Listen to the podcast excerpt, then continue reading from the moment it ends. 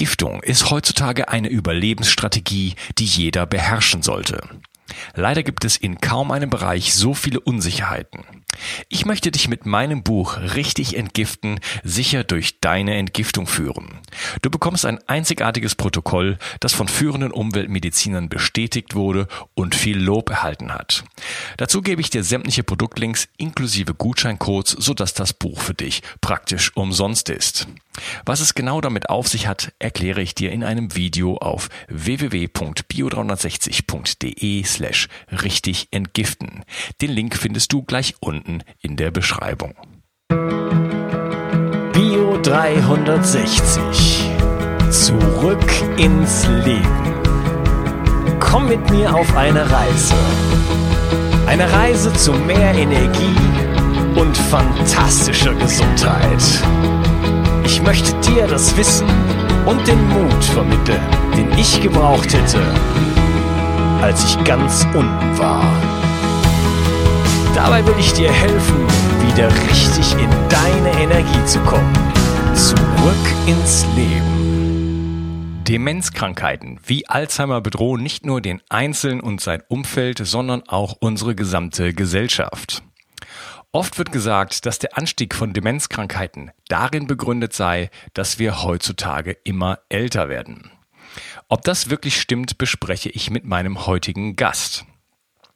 Er entschlüsselte als Molekulargenetiker die genetischen Ursachen verschiedener Erbkrankheiten an deutschen und US-amerikanischen Forschungseinrichtungen. Seine richtungsweisenden wissenschaftlichen Entdeckungen publizierte er unter anderem mit zwei Nobelpreisträgern. Er war leitender Genomforscher einer US-Firma und danach Forschungsleiter und Vorstandsvorsitzender eines Münchner Biotechnologieunternehmens. Mittlerweile hat er es sich als selbstständiger medizinischer Wissenschaftstheoretiker zur Aufgabe gemacht, die Ergebnisse der analytischen Erforschung von Zivilisationskrankheiten auf der Basis evolutionsbiologischer Überlegungen in eine einheitliche Theorie zu überführen, aus der sich präventive und therapeutische Maßnahmen logisch ableiten lassen. In seinem Spiegel-Bestseller Die Alzheimer-Lüge, die Wahrheit über eine vermeidbare Krankheit liefert er eine umfassende Erklärung, wie die Alzheimer-Krankheit entsteht entsteht und wie man sie vermeiden kann. Begrüße mit mir Michael Nils. Hallo Michael. Ja, hallo Unkas, grüß dich. Hey, ich freue mich, dass du heute hier bist und wir uns wirklich über dieses äh, wirklich sehr, sehr wichtig und immer wichtiger werdende Thema ähm, leider, muss man sagen, unterhalten können.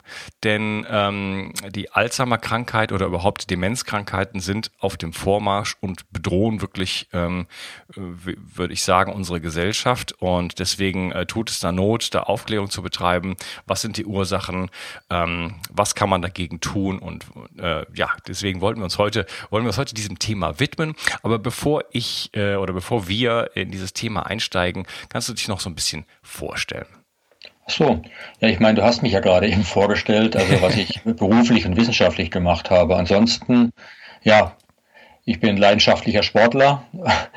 ja, ja, ich habe mein eigenes großes äh, Gemüse- und Ackerfeld, mit dem wir uns zum Großteil selbst versorgen als Familie, also auch äh, Ackern als Ausgleichssport. Und ja, und damit versorgen meine Frau und ich unsere Familie. Wir haben drei Kinder und die werden sind es auch schon so groß, dass sie zum Teil auch schon jetzt in Berufs, in äh, die Berufswelt eingestiegen sind. Und ich habe manchmal das Gefühl, ich schreibe meine Bücher hauptsächlich für diese Generation, also die jetzt offen sind für neue Dinge, denn das Problem ist, dass die Alzheimer-Krankheit eben eine, Generation trifft, die gerade aufgrund der Ursachen von Alzheimer oft sehr unbeweglich sind in der Änderung ihrer Lebensweise, die grundlegend notwendig wäre, um Alzheimer zu vermeiden. Oh, okay. Meinst du, da ist da der Zug sozusagen schon abgefahren, aufgrund der, naja, der nicht, also geistigen also ich, Unbeweglichkeit? Es ist schon so, ich meine, wir haben in Deutschland über eine Million Alzheimer-Patienten oder äh, und über 200 bis 300.000 Menschen, die jährlich neu diagnostiziert werden. Also habe ich einfach mal eine mathematische kleine Rechnung gemacht. Äh, eine Million Alzheimer-Patienten würde bedeuten, eine Million verkaufte Bücher, die klar zeigen, wie man präventieren kann. Aber diese Rechnung ging nicht auf. Also es ist weit deut also deutlich weniger an Umsatz an Büchern äh, passiert, was mich schon erstaunt hat, weil Menschen sagen einerseits, also 50 Prozent der Deutschen sagen, sie haben Angst vor Alzheimer. Da wäre die Rechnung mal eine ganz andere. 50 Prozent der Deutschen, da reden wir von 40 Millionen Menschen. Äh, wenn 40 Millionen Menschen Angst vor Alzheimer haben, als primäre Angst vor der Zukunft, äh, dann sollte man eigentlich annehmen, dass sie alle zu meinem Buch greifen und sagen, okay, was kann ich dagegen tun? Aber wenn sie dann sehen, ah, ich muss an meinem Lebensstil etwas ändern, dann, äh, dann legt man das Buch wieder weg. Und das heißt, Zug abgefahren, weiß ich nicht. Es gibt Menschen, die darauf ansprechen, aber es passiert halt sehr, sehr langsam. Aber überhaupt jeder Wandel in unserer Gesellschaft passiert sehr, sehr langsam. Ähm, ich will es nicht ganz so, wie soll ich sagen, pessimistisch sehen, wie es Max Planck mal gesagt hat, dass jeder Fortschritt äh, eine Beerdigung braucht, das heißt nur in Generationen abläuft. Äh, aber es läuft sehr, sehr langsam ab und für meinen Geschmack zu langsam.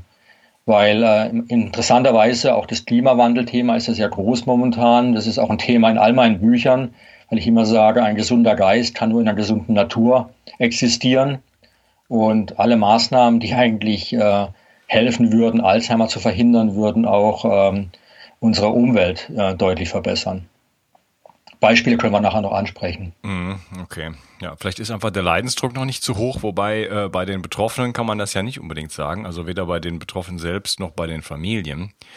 Ja, das ist ein bisschen ein Münchhausen-Problem. Also der Betroffene selbst ähm, erkennt zwar das Problem, aber genau die Region im Gehirn ist als erstes bei Alzheimer betroffen, die äh, die Fähigkeit, ähm, neue Dinge zu machen oder überhaupt Bereitschaft zu haben, neue Wege zu gehen, eigentlich komplett verhindern. Mhm, okay. Also das ist ein Problem und das andere Problem ist dann eben, wenn man es allein nicht kann. Also Münchhausen kann sich nicht selbst aus dem, also er konnte es, sich selbst aus dem Sumpf zu ziehen an den Haaren. Aber hier braucht man eben Hilfe von der, vom Umfeld und das Umfeld ist dann meist überfordert oder will das eben auch nicht. Der Partner hat das gleiche Problem, vielleicht noch nicht so weit fortgeschritten, aber ähnlich, will seinen eigenen Lebensstil auch nicht ändern, nur weil der Partner erkrankt ist. Das sehen wir sehr häufig in den therapeutischen Versuchen. Und ähm, die junge Generation, die ist natürlich auch überfordert, die kümmern sich eher dann eben vielleicht um die eigenen Kinder als um die Eltern. Also es gibt natürlich Ausnahmen, aber die Regel ist wohl doch leider so, dass die älteren Menschen dann alleingelassen sind. Dazu kommt noch, dass sie dann auch von ärztlicher Seite nicht unbedingt die Unterstützung bekommen. Äh, die meisten Ärzte sind noch sehr konservativ und äh, nehmen einen Rezeptblock und verschreiben Medikament. Medikamente, von denen man leider weiß, dass sie auch nicht helfen. Also das sind einfach dann nur Pflästerchen, die man auf eine Wunde legt, die weiter vor sich hin, ja, ähm, also die, die Krankheit weiter vor sich hinschreitet, obwohl man Tabletten einnimmt und glaubt, man würde was dagegen tun. Mhm. Ja, naja, das Ganze hat natürlich auch einen Markt. Ne? Also es gibt, wo es ja, Leute gibt, ja. die Medikamente verschreiben, gibt es auch Leute, die das fordern. Ja, natürlich. Ja. Und der Markt hat natürlich auch einen gewissen, eine gewisse Lobby. Ja, es ist natürlich ganz klar, dass wenn hier Milliarden umgesetzt wird, dann will man sich diesen Markt auch erhalten. Und dementsprechend gibt es auch eine Lobby, äh, die auf allen Ebenen arbeitet, die dafür sorgt, dass man nach wie vor glaubt, Alzheimer sei durchs Alter verursacht, man könne nichts dagegen tun. Deswegen damals auch mein Titel, die Alzheimer-Lüge. Das ist einfach der Vorwurf an uns selbst, an die Gesellschaft, äh, dass wir uns sozusagen hinter dem Alter verstecken und sagen, Alter ist die Ursache und damit kann man nichts dagegen tun, außer früh sterben, was ja manche Alzheimer-Forscher auch fordern. Die sagen, wenn man, wenn du wirklich was effizient gegen Alzheimer tun was, tun willst, das sagt zum Beispiel der leitende Alzheimer-Forscher in den USA, Dennis Selko, in einem Interview in der Süddeutschen, er sagt, naja, die beste Methode, Alzheimer zu verhindern, ist früh zu sterben. Und einfach um zu sagen, Alter ist die Ursache, aber wir können ja noch im Gespräch dann erörtern, dass dem nicht so ist und dass äh, man eben hier ganz klar durch wissenschaftlichen Lobbyismus in die, falschen, in die falsche Richtung im Denken geleitet wird und diese Leitkultur, die sich daraus abgibt, also dieses diese Art und Weise, wie unsere Gesellschaft über Alzheimer denkt, ist deswegen komplett falsch. Aber solche Aussagen, die, die geistern durch die Presse und haben natürlich entsprechende Wirkungen auf allen Ebenen, bis zum Arzt, der dann eben auch glaubt, er kann eben nur mit einem Medikament helfen und nicht, indem er den Patienten oder den zukünftigen Patienten Rat gibt, äh, Dinge in ihrem Leben zu ändern, die tatsächlich präventiv wären. Mhm, okay, jetzt sind wir schon so ein bisschen eingestiegen. Ich würde noch mal mhm. so ein paar Schritte zurückgehen. Äh, ich fange immer gerne vorne an. Ja, natürlich. Was ist eigentlich Alzheimer? Mhm. Alzheimer ist eine Form von Demenz. Also Demenz heißt einfach, dass man seine geistigen Fähigkeiten verliert.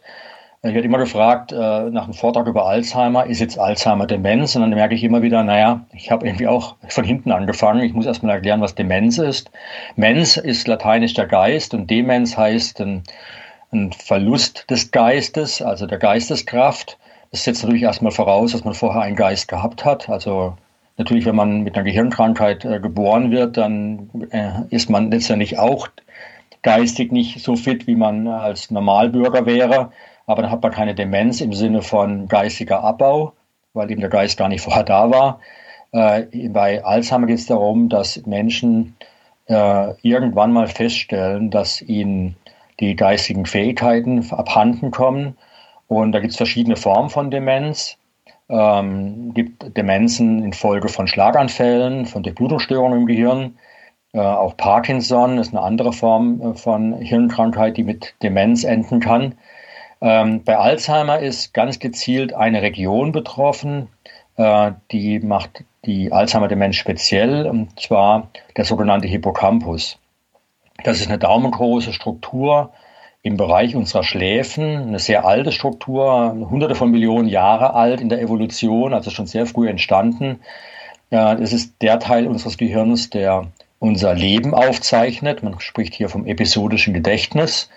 Das befindet sich im Hippocampus und aufgrund der Besonderheiten des Hippocampus ähm, gibt es dort eben die, den Ansatzpunkt einer Erkrankung, und zwar unter ungesundem Lebensstil, der dann dazu führt, dass die Gedächtnisfunktion erstmal zusammenbricht äh, oder sich verschlechtert. Und in Folge, also zum Zeitpunkt, wo man Gedächtnisprobleme hat, hat man noch kein Alzheimer, aber das ist eine Vorstufe die sich dann nach und nach aufs gesamte Gehirn ausbreiten kann, dieser Krankheitsprozess. Und dann hat man irgendwann wirklich keine geistigen Fähigkeiten mehr und die Entwicklung geht sozusagen dann rückwärts.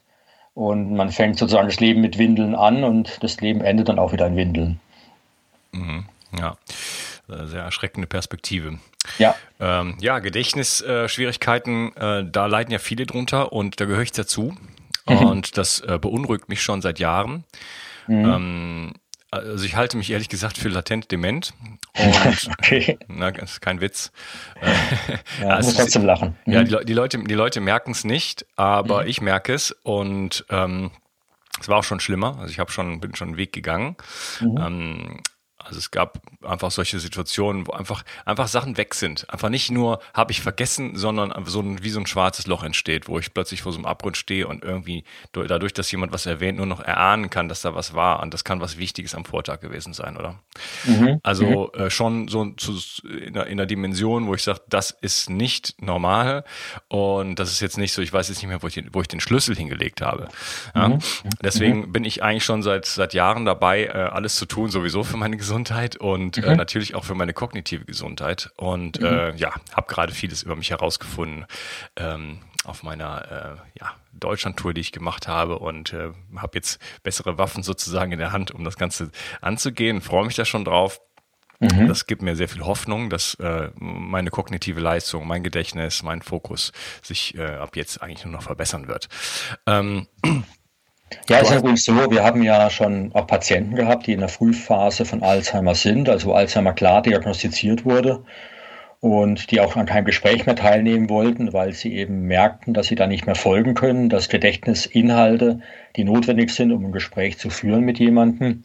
Also was habe ich vor einer Minute gesagt, was wurde vor zwei, drei Minuten gesagt. Wenn man das nicht mehr weiß, fühlt man sich unsicher.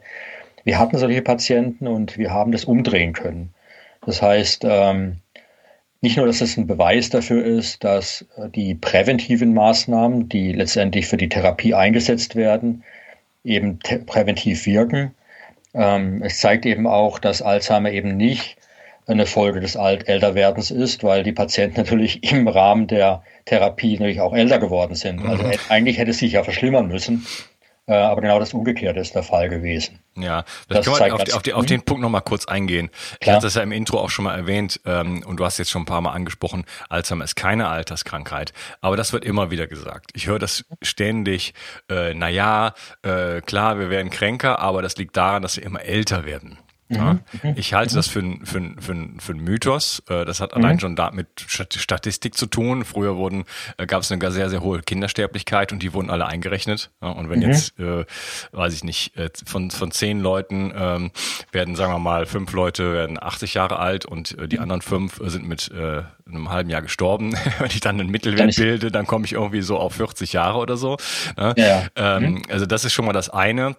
Und ich habe auch einfach mal nachgeforscht und einfach mal so geschaut, wie, wie alt sind denn die Leute geworden, so im, im höheren Mittelstand. So, ich sag jetzt mhm. mal Goethe, Gauss, äh, so, so die, ja, die, ja. die, die, die äh, guten großen Geister, die wir kennen, die ein mhm. relativ angenehmes Leben hatten. Hm? Mhm. Ähm, also jetzt nicht die Unterklasse, die wirklich 16 Stunden gearbeitet haben, äh, 15 Leute auf, im selben Raum geschlafen haben. Und äh, auch mangelernährt war. Mangelernährt haben, vor die Tür geschissen haben.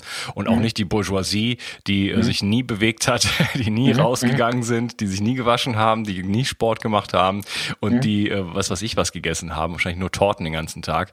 Die, die waren ja auch äh, ziemlich krank. Aber so diese, diese, diese gehobene Mittelschicht, die war eigentlich, würde ich, würde ich mal sagen, so Referenz für, wie alt wird ist der Mensch denn vor ein paar hundert Jahren geworden? Und da sieht man äh, überhaupt gar nicht so große Unterschiede zu heutzutage. Die wurden also auch alle 70 und 80 und 90 und so weiter. Ja, und da kommt eben dazu, mein Alzheimer selbst bringt eigentlich schon den Beweis, dass es keine Alterskrankheit ist, weil als er seinen ersten Bericht über Alzheimer verfasst hat, ähm, da hat er von einer merkwürdigen Erkrankung der Hirnrinde gesprochen. Wer jetzt?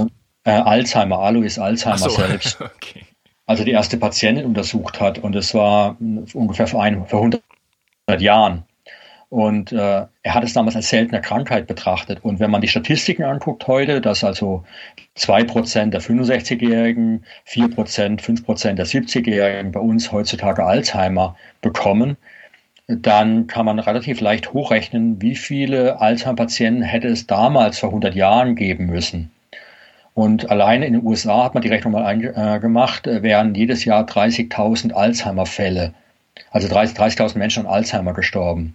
Trotzdem hat damals war die Entdeckung etwas Neuartiges. Es war was so Einzigartiges, was da entdeckt wurde, dass man das als äh, merkwürdige Krankheit betrachtet hat. Und selbst 30 Jahre später in Lehrbüchern der, der Hirnpathologie ist das Wort Alzheimer noch nicht mal drin äh, geschrieben, weil äh, das Thema gar nicht angesprochen, weil es gab immer noch nicht genügend Alzheimer-Patienten, dass es überhaupt erwähnenswert gewesen wäre. Also obwohl zu dem Zeitpunkt Hunderttausende im Jahr Alzheimer bekommen und daran gestorben wären, war das kein Thema in der Pathologie. Ähm, also eine ganz seltene Krankheit und damals, und der Lebensstil war damals anders. Die andere Sache ist, man weiß aus neueren Studien, wenn Menschen ähm, also älter werden, ist die Wahrscheinlichkeit größer, dass sie Alzheimer bekommen. Das liegt aber eher daran, dass die Krankheit Zeit braucht, sich zu entwickeln. Wenn man aber einen relativ gesunden Lebensstil hat und sehr, sehr alt wird, also 90, 95, 100 oder darüber, dann sinkt sogar die Wahrscheinlichkeit wieder, dass man an Alzheimer erkrankt. Also bei den 80-Jährigen liegt es fast bei 40 Prozent, bei den 100-Jährigen liegt es unter 20 Prozent. Das heißt, nochmal 20 Jahre älter und die Wahrscheinlichkeit sinkt wieder. Okay. Ein ganz klares Indiz, dass nicht das Alter die Ursache ist, sondern an, ganz, und äh, einzig und allein die, äh, die Art und Weise, wie man sein Leben gestaltet. Liegt das dann daran, dass die 100-Jährigen äh, ein anderes Leben geführt haben? Ja, das hat sie hat zum Beispiel schon mal verhindert, dass sie mit, mit 75, 80 einen Herzinfarkt bekommen haben, an dem sie gestorben wären vielleicht äh, oder mit 90, sondern die haben eben ein Leben gelebt. Vielleicht haben sie auch eine genetische Begünstigung, vielleicht, das weiß man nicht. Aber die Wahrscheinlichkeit ist sehr groß, wenn man sich die individuellen Lebensweisen anschaut, da sie eine ganze Reihe von Risikofaktoren, die man in der Allgemeinbevölkerung äh, hat, dass die äh, nicht vorhanden sind oder nur sehr schwach ausgeprägt waren in der Lebensweise. Mhm, ja. Mhm. Ja, also wir müssen uns ja klar werden, dass Alzheimer eine Zivilisationskrankheit ist, wie so viele mhm. auch, und dass es die früher überhaupt nicht gab oder so, nur in ganz, ganz, ganz punktuellem äh, Maße und dass unser Leben natürlich so, wie wir es heute leben, einfach damit zu tun hat und ja, wir uns keinen Gefallen damit tun, oder? Also weder dem Planeten noch unserem Körper noch sonst in unserem sozialen Umfeld noch sonst irgendjemand. Wir werden mhm. also immer kränker und immer ja, Mhm. Die Intelligenz sinkt, die Lebenserwartung geht zurück und mhm. wir verbringen unseren Lebensabend äh, nicht mehr, nicht mehr in, in, in Friede und Freude. Und also früher sind die Leute noch im Bett eingeschlafen, oder? Mhm. Und äh, das ist ja heute zur Seltenheit geworden. Nee, heute hat man einen langen Leidensweg meistens vor sich, bevor man einschlafen darf. Ja. Und das, das, wird, das ist aber auch schon so Status quo, dass äh, viele Menschen das für normal halten. Ne? Ja. So sei das halt. Äh, alt werden, naja, hm, ne? Ähm, dann leidet man halt, dann kommt man ins Krankenhaus, dann ist man im, weiß ich nicht, im Altersheim, im Hospiz irgendwann. Ja, Normalität ist ja definiert durch, durch, einfach durch einen statistischen Begriff, durch die Normalverteilung. Was ist am häufigsten? Das ist normal. Was aber nicht verstanden wird, ist, dass normal kulturell bedingt sein kann, aber nicht unbedingt natürlich ist. Ja, also ähm, was natürlich ist, ist vielleicht, was, vielleicht etwas ganz anderes. Und darauf möchte ich in meinen Büchern auch mal wieder hinweisen. Was wäre eigentlich natürlich für uns? Was ist mal, was man für Tiere den Begriff eigentlich benutzt, aber man kann ruhig auch auf den Menschen anwenden. Was wäre artgerecht? Ja, also was entspricht unserer menschlichen Art? Und da hilft mir eben, wenn ich in die Evolutionsbiologie schaue oder in die Evolutionsgeschichte des Menschen, unter welchen Bedingungen, Lebensbedingungen ist eigentlich unser, ist der menschliche Geist eigentlich entstanden? Und diese Lebensbedingungen, die kann man auch in einer modernen Welt relativ leicht nachleben und hat damit den besten Schutz, weil unter den Bedingungen ist der Geist sozusagen fähig geworden, den Planeten zu erobern. Ich spreche immer von der sozialen Eroberung der Erde. Aber in Wirklichkeit werden wir immer unsozialer. Und das hat auch was damit zu tun, dass unser Gehirn sich verändert, dass die Lebensbedingungen, letztendlich die Kultur, nicht nur geschaffen wird durch unsere Gehirne, sondern die, die Kultur wirkt auch wieder auf unsere Gehirne zurück. Und ja, also wir haben hier entweder einen Engelskreis, wir schaffen eine Kultur, die gute Gehirne schafft, die wiederum gute Kultur schafft, oder wir haben einen Teufelskreis, eine Kultur, die unsere Gehirne schädigt und die dann wiederum dazu führt, dass wir Entscheidungen treffen, die wiederum eine schlechte Kultur bedingen. Hm, verstehe. Ja, schönes mhm. Bild. Ja, und in diesem Teufelskreis oder Engelskreis, ja, wir haben die Wahl. Aber die, die, Wahl zu treffen ist schwierig, weil wir im Prinzip auch wieder das Münchhausen-Problem haben. Genau, das, da, das wollte ich gerade raus. Ja, das wollte ich gerade sagen. Und das ist halt so schnell, wir sind halt als Menschen, und das kenne ich von mir selber, wir, sobald wir mal eine Zeit lang, und das muss nicht mal lange sein, in einem bestimmten Milieu gelebt haben, in einem bestimmten Zustand gelebt haben, in einem bestimmten Energieniveau, in einem bestimmten äh, Gesundheitszustand, gewöhnen wir uns daran, sehen mhm. die anderen und sagen, alles so ist die Welt und äh, das ist ist dann das Normal Null wird dann sozusagen resettet und mhm. äh, dann machen wir uns keine Gedanken mehr. Wie war es denn eigentlich mal, oder? Ja, das ist eigentlich der Ausdruck, den man so kennt. Der Mensch ist ein Gewohnheitstier und wir gewöhnen uns sehr schnell an Dinge. Und deswegen empfehle ich auch immer wieder so einen, äh, einen Reset-Button zu drücken und für mich ist der Reset-Button, also ich habe ihn ganz natürlich, weil ich eben Bücher schreibe und mich mit dem Thema immer wieder beschäftige und ich wieder sehe, ah, da merke ich jetzt wieder, da gibt es Studie, die sagt das und das und ich merke an mir selber, oh, da bin ich ein bisschen abgeglitten, da habe ich wieder zu wenig getan, da, tue ich, äh, da müsste ich wieder ein bisschen mehr investieren, auch Zeit investieren vielleicht, äh, was Gutes für mich und für meine Familie zu tun. Aber dieser Reset-Button, den gibt es ja. Und ich glaube einfach, dass Menschen mehr lesen sollten wieder. Also ich meine, wir machen jetzt hier ein Internet-Interview äh, und das ist äh, auch gut, weil das ein Medium ist, was viele Leute erreicht. Aber was ich merke, ist, dass die, die Generation, die ich jetzt gerade mit dem Thema Alzheimer ähm, ansprechen will, die, ähm, ich weiß nicht, ob die hier zuhören werden. Äh, doch, das glaube ich schon. Ja. Also, ja, ja. Ja, ja. Also mein Publikum ist äh, von, ich sage jetzt mal 20 bis äh, 80 so ungefähr. Mhm. Ähm, der Bereich 40 bis 60 dabei dominant. Mhm. Und ähm, viele Frauen auch dabei, aber auch Männer. Mhm. Und äh, das interessiert die durchaus. Also das ist schon äh, auch eine sehr ähm, ja, aufgeweckte Community, ähm, die sich dem Thema sicherlich schon äh, ein bisschen bewusst sind. Ja, mhm. äh, Bücher lesen ist ein gutes Stichwort. Ich schreibe gerade selber ein Buch und da geht's auch, also ich bin da ganz auf deiner Seite, äh, geht's auch um so eine Art Reset. Mhm. Und äh, mit artgerechtem Leben, äh, da sind wir wirklich auf einer, auf einer Linie. Und ähm, ja, mir geht's in, mir geht's persönlich in dem Buch ähm, Es ist zwar ein Ratgeber, aber mir geht es eigentlich, in Wirklichkeit geht es darum, äh, ein Bewusstsein zu vermitteln, für worauf es wirklich ankommt und mhm. Äh, nicht ganz genaue Techniken. Klar sind Sachen drin im Buch, aber eigentlich mir persönlich geht es darum, wirklich das, so ein Grundgefühl und so ein, so ein Bewusstsein dafür zu vermitteln, wie weit wir uns davon entfernt haben, äh, Mensch zu sein. Und ja, äh, ja was, ist, was, was für Schritte nötig sind und wie man wieder auch Vertrauen in sich selber bekommen kann, in die Natur bekommen kann. Und ja. dann, dann wird vieles klar und einfacher und äh, man muss sich nicht mit diesen ganzen Milliarden von äh, Detailfragen am Ende auseinandersetzen. Ja, absolut. Ich meine, die Frage ist wirklich, was kommt es an im Leben? Was ist wichtig? Ich habe das ja auch vergessen gehabt. Ich meine, ich war schwerst Herzinfarkt gefährdet. Ich hatte 20 Kilo Übergewicht. Ähm, ich hatte Herzrasen mit Herzfrequenzen weit über 200, Angina pectoris Anfälle. Ähm, tja, und dann habe ich gemerkt, ich muss auch einen Reset-Button drücken, sonst werde ich äh, keine 45. Und das war damals so mit 38 bis 40, äh, gerade frisch gebackener Vorstandsvorsitzender eines Unternehmens in München.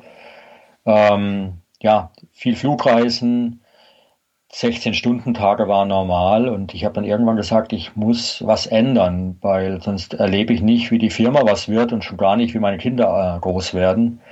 Und ich habe mir damals ein Fahrrad gekauft und äh, meine Frau angerufen und eine Geschäftsreise hat gesagt, wir müssen was ändern. Und am Wochenende ein Fahrrad gekauft, kleine Radtour gemacht und nach ja, drei, vier Monaten, also wirklich lockeres Radfahren, also ich konnte noch nicht mal 30 Kilometer ohne abzusteigen fahren. Nach drei, vier Monaten hatte ich wieder meinen regulären Check beim Arzt und ähm, die Aussage von ihm war, Herr Nils, sind Sie in den Jungbrunnen gefallen? Was ist mit Ihnen los? Ich meine, die Blutwerte sind plötzlich viel besser. Sie waren noch nicht wirklich gut, aber sie waren deutlich besser. Dann habe ich äh, gemerkt, ich komme im Radsport nicht alleine voran, also nicht, es wird nicht besser. Ich, äh, mein Niveau steigt nicht so, wie ich es gern hätte. Ich würde gern länger fahren können, aber es ging irgendwie nicht richtig. Und dann haben wir angefangen, die Ernährung umzustellen. Und das war der nächste Schritt. Und dann ist mir plötzlich klar geworden, und das war das Verrückte auch in meinem Berufsleben, dass ich in einer Firma arbeite, die letztendlich das langfristige Ziel hat, Zivilisationskrankheiten mit den Medikamenten zu beherrschen. Aber der einfache Schritt war eigentlich, meine eigene Zivilisationskrankheit, die letztendlich in einem Herzinfarkt geendet hätte, einfach dadurch zu bekämpfen, dass ich mir ein Fahrrad kaufe und äh, angefangen habe, ja, das wegzulassen, was ungesund ist und angefangen habe, etwas gesünder zu essen. Und wir haben deswegen auch schon ein Kochbuch rausgebracht, einfach mal zu zeigen, wie wir in der Familie essen. Und ähm, das heißt nicht umsonst auch Kopfküche. Äh, die Blutwerte wurden dann nochmal deutlich besser und die sind jetzt eigentlich beim Ideal angelangt jetzt. Und ich muss sagen, ja, jetzt fast 15 Jahre später, ja, knapp 20 Jahre später, nachdem ich diese Veränderung gemacht habe, bin ich heute 20 Jahre älter, fitter, als ich damals war und möglicherweise sogar als ich als Jugendlicher war. Mhm, ja, ja, das, das, das geht, das, das, äh, genau das gleiche habe ich auch äh, hinter mir. Mhm. 2011 habe ich mir ein Fahrrad gekauft, habe dann, äh, da hatte ich angef da ging es bei mir los mit massiven Refluxproblemen. Mhm. Und mhm. also die waren richtig, also das war richtig übel. Und mhm. äh, dann habe ich sogar ein bisschen Omeprazol mal genommen und dann. Oh, okay. Ja, das ist keine ja, gute Idee. Ja, mhm. ja, ich weiß. Und das, ich hatte aber noch nie Medikamente in meinem ganzen Leben nicht genommen, nicht mal eine Kopfschmerztablette. Und das mhm. war schon so, das hat mir schon so ein Gefühl gegeben von, oh, oh, oh, du bist völlig auf dem Holzweg, mein lieber Unkas. Ja. Äh, und, dann, und dann sagte mir auch ein Freund, sagte mir genau das, ach jetzt, äh, also ich trank zu der Zeit relativ viel Alkohol, hab geraucht und dann hat er gesagt, jetzt mhm. nimmst du die Pillen, damit du weiter damit machen kannst, was, was, was dir, was dir äh, nicht gut tut. Was eigentlich die Ursache war, ja. Genau, und ich wusste das ja schon. Mhm. Und ich brauchte es aber noch, ich musste es nochmal hören, oder? Und dann ab dem Moment, wo er das gesagt hat, war es klar. Ich bin in, in den Laden gefahren und äh, äh, habe mir dann ein Fahrrad gekauft, auch, was sehr einfach war, weil ich habe einfach mal hochgerechnet, was ich im Jahr für Alkohol und Zigaretten ausgebe. Und habe ich gesagt, ich nehme das, ich nehme das Schwarze.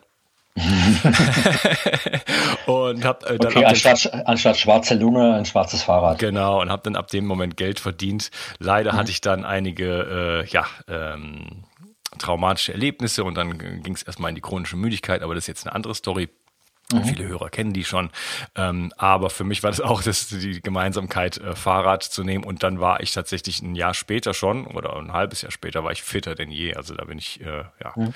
ganz, mein ganzer Körper hat sich verändert und äh, ich äh, konnte, ja, war richtig äh, leistungsfähig. Ja, aber was mir das gezeigt hat, war eben, dass ich auch letztendlich beruflich auf dem Holzweg war.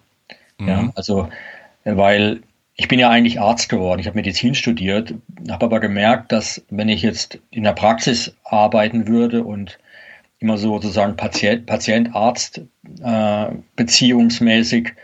äh, meine Sprechstunden abhalte, dass ich, wenn ich wirklich effizient bin, vielleicht ein paar hundert Patienten pro Monat behandeln kann. Vielleicht insgesamt ein paar tausend pro Jahr. Und mir kann für den enormen Einsatz des Lernens und des, der beruflichen Ausbildung war mir der, der, der Output dann zu wenig. Ich dachte, ich muss einen größeren Hebel finden. Und das war auch der Grund, warum ich dann in die Molekulargenetik gegangen bin, Ursachen von Krankheiten zu identifizieren, genetische, um dann Hebel zu finden, mit denen man Medikamente entwickeln kann. Äh, das fand ich dann einen größeren Hebel, war meine Rechtfertigung, eben in die Forschung zu gehen und nicht Patienten direkt zu behandeln. Aber diese Fahrrad- und Ernährungsumstellungstherapie, nenne ich das mal, äh, das hat so, mich so verändert, dass ich gemerkt habe, mein Gott, wenn das, wenn ich, jetzt, wenn ich das alle machen würden, dann wäre meine Firma sowieso obsolet. Aber vor allem, wir hätten einen ganz anderen Impact. Also das hätte Auswirkungen auf alles. Es hätte Auswirkungen, ob wir die Regenwälder abholzen. Das hätte Auswirkungen, ja. wie viel CO2 wir ausstoßen. Ich meine, wenn nur jeder zehn Kilometer, die er im Schnitt zur Arbeit braucht, mit dem Fahrrad fahren würde, der ganze Berufsverkehr wäre weg. Ja, ja also, wenn, wenn, wenn nur jeder, wenn nur ja. jeder viel Energie hätte, gesund wäre, ähm, seinen, seinen gesamten Verstand zusammen hätte, sein äh, aus, aus offenem Herzen leben würde, dann sähe die Welt sowieso ganz anders aus. Natürlich, aber es bedingt ja alles einander, ja. ja. Ich meine, wir sind ja bei Alzheimer vom Thema her und Alzheimer betrifft den Hippocampus und der Hippocampus ist die Region vom Gehirn, die unsere psychologische Resilienz steuert, also unsere Fähigkeit, mit Stress umzugehen die unsere Neugier fördert, weil der Hippocampus ist die Region des Gehirns, die unsere Erfahrungen sammelt. Und Erfahrungen waren ja überlebenswichtig für die Generation vor dem Internet. Ja, also, ja, ich meine, noch bis vor 100, 150 Jahren wurde gezeigt, dass je älter die Oma in der Familie ist, umso mehr Enkel haben das Erwachsenenalter erreicht. Da gibt es wunderbare Studien, die hochgradig, also hochrangig publiziert worden sind, die zur Evolution der Großmutter nenne ich das, also man nennt das auch Großmutterhypothese, mhm. aber mit den Beweis bringen, warum wir Menschen überhaupt so alt werden können. Alt werden bedeutet Erfahrungswissen sammeln. Und der Hippocampus hat diese einzigartige Qualität, das hat sonst kein anderer Hirnteil, bis ins höchste Alter neue Hirnzellen zu bilden. Und diese neuen Hirnzellen helfen uns, neugierig zu sein, weil die wollen Erfahrung sammeln, weil Erfahrungswissen ist eben das Überlebenskriterium für uns Menschen und gleichzeitig aber auch die Ursache dafür, dass wir eine Kultur entwickeln können, weil wir die Erfahrung weitergeben können. Das heißt, der Hippocampus ist der Schlüssel auch für ein glückliches Leben. Ja? Den wachsen zu lassen, das ist das, was wir eigentlich tun sollten. Und der hat das Potenzial, jedes Jahr mehrere Prozent an Größe zuzunehmen. Die Normalität, also das wäre natürlich, die Normalität ist allerdings, dass in Deutschland und in Industriestaaten, da gibt es große Studien dazu, der Hippocampus im Schnitt ab der Jugend um ein Prozent pro Jahr schrumpft. Das heißt, unser letztendlich Familienalbum, Fotoalbum, also mein Lebensalbum, mein Tagebuch schrumpft jedes Jahr um ein Prozent. Das heißt, wenn ich von 25 auf 75 sozusagen vorblättere, dann bin ich, ist mein ganzer Erfahrungsschatz um die Hälfte geschrumpft. Hm, okay. Ja, mein ganzes Potenzial ist geschrumpft. Noch viel schlimmer, ähm, man wird depressiv dabei. Also die, die neuen Hirnzellen sind der Schlüssel gegen Depression. Jedes Antidepressivum, das, sie, das man beim, äh, beim Arzt verschrieben bekommt, wenn man eine Depression abgleitet, hat keine andere Aufgabe, wie das Wachstum des Hippocampus zu fördern. Was man übrigens genauso gut machen kann, indem man einfach jeden Tag Fahrrad fährt. okay. Ähm, ich würde gerne die Möglichkeit nutzen, an dieser Stelle den Podcast zu unterteilen. Mhm. Und danke dir erstmal, dass du äh, für heute dabei warst. Und wir sprechen uns dann im nächsten Teil und dann reden wir ähm, ja weiter über Alzheimer. Ähm, mhm. Wir werden ein bisschen über Testen reden, über ApoE4. Wir werden über die Ursachen natürlich jetzt reden und auch mhm. darüber, was man machen kann. Ich danke dir. Mach's gut. Ich danke dir auch. Bis dann. Ciao. Entgiftung ist heutzutage eine Überlebensstrategie, die jeder beherrschen sollte. Leider gibt es in kaum einem Bereich so viele Unsicherheiten.